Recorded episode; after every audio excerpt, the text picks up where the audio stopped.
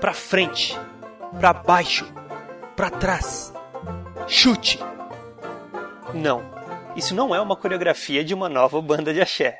É só uma sequência de passos que serve para realizar uma tarefa específica: soltar um ataque das corujas. No final do podcast você vai entender.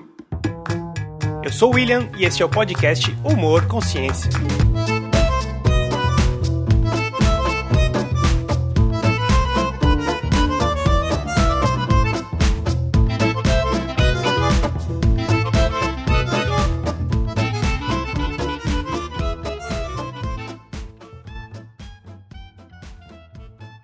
Responda a seguinte pergunta: Para que serve o algoritmo?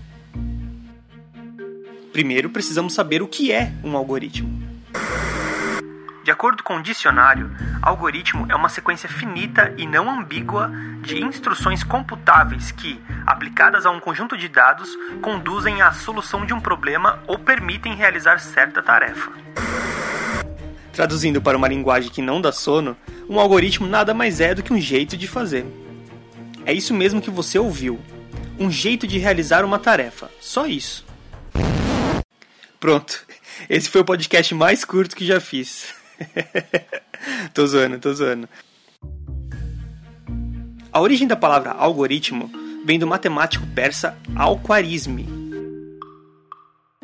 No século IX, além de tratados sobre assuntos relacionados à astronomia, ele escreveu dois livros importantes, em um deles, chegou a descrever de maneira completa os numerais hindus. Porém, o original desse livro se perdeu. Existe apenas uma cópia de uma tradução em latim do século XII, com o título Algoritmi de Número Indorum. O tradutor da época latinizou o nome alquarisme e o transformou em algoritme, que, com o passar do tempo, deu origem à palavra atual algoritmo. Só mais uma informação interessante. Sabe os algarismos? Aqueles símbolos que representam os números que conhecemos? 0, 1, 2, 3, 4, 5, 6, 7, 8, 9? Então, o nome algarismo também vem de alquarisme, mas não foi ele que os inventou, foram os hindus. Bom, como eu já disse antes, o algoritmo é um jeito de fazer uma tarefa. Você pode até duvidar, mas faz uso dele no seu dia a dia. Claro, não de forma consciente. Quer ver um exemplo? Vamos supor que você está sentado na sala de sua casa e está com sede. O que você faz? O modo de resolver isso é levantar do sofá, caminhar até a cozinha, pegar um copo, enchê-lo com água e, por fim, tomar a água. Pronto, tarefa cumprida. Esta sequência de passos que você fez sem pensar é um algoritmo. Claro que existem muitas formas de se realizar a mesma tarefa, Inclusive, você poderia evitar o esforço de se levantar e pedir para alguém lhe trazer um copo com água. Olha aí que eficiente. Mas poderia também ser muito mais cuidadoso na hora de descrever a sequência e pensar em possíveis contratempos. Só para ter uma ideia do que eu estou falando, vamos imaginar que o copo está sujo. Para resolver esse problema, agora precisamos de um novo algoritmo. Veja: levantar do sofá, caminhar até a cozinha, pegar um copo limpo, enchê-lo com água e, por fim, tomar a água. Eu sei que a maioria das pessoas lavaria o copo antes de tomar água, mas e se, ao invés de você, um robô tivesse de realizar a tarefa? Como ficaria o algoritmo? Pode parecer algo simples, mas não é. Precisaríamos especificar de onde queremos a água e qual copo usar.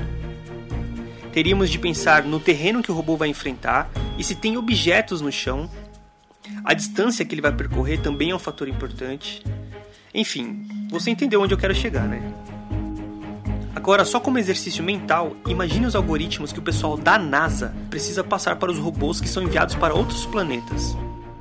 São lugares completamente diferentes da nossa casa, que só conseguimos imaginar como são por causa da evolução de ciências como física, matemática, astronomia, é preciso muito cuidado na hora de escrever um algoritmo desses, pois deixar de prever uma situação, só uma, pode pôr fim a uma missão de milhões de dólares. Olha como um algoritmo bem escrito é importante. Louco, fala aí. O mesmo vale para a receita de bolinho de chuva da vovó. Se você tiver apenas a lista dos ingredientes sem o modo de preparo, ou seja, o algoritmo, não dá para fazer o bolinho. Como você vai saber o que misturar primeiro? É, não importa se estamos na cozinha da vovó ou no espaço sideral, o algoritmo sempre estará presente. Bem, por hoje é só. Se você gostou, não se esqueça de curtir e compartilhar o podcast. Caso queira enviar críticas e ou sugestões, o e-mail é humorconsciência@humorconsciência.com. Até a próxima.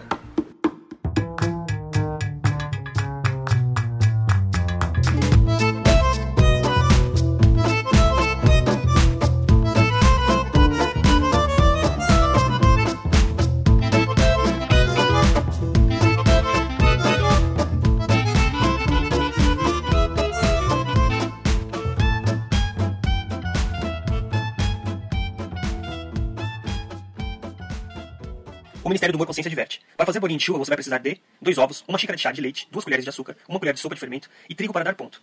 O modo de preparo: misture todos os ingredientes até ficar uma massa não muito mole nem tão dura. Em fogo alto, coloque uma panela com bastante óleo, de modo que os bolinhos possam boiar. Quando o óleo estiver bem quente, abaixe o fogo e comece a colocar colheradas da massa.